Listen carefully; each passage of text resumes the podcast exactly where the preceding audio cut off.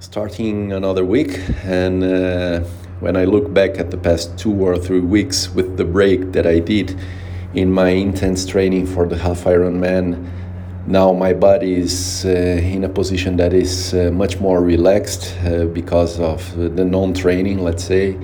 Uh, the muscles are not under stress so if there was some risk for injury now i think it, everything is okay but also I will have to take care uh, when I start increasing the volumes again. Uh, uh, I will have to prepare my body before that, but I think that in the past maybe one and a half year I learned a lot in terms of my body preparation.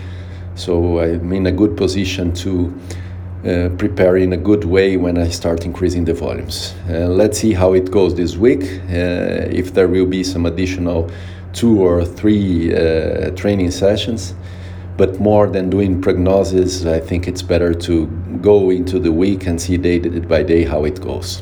Yeah, that's it.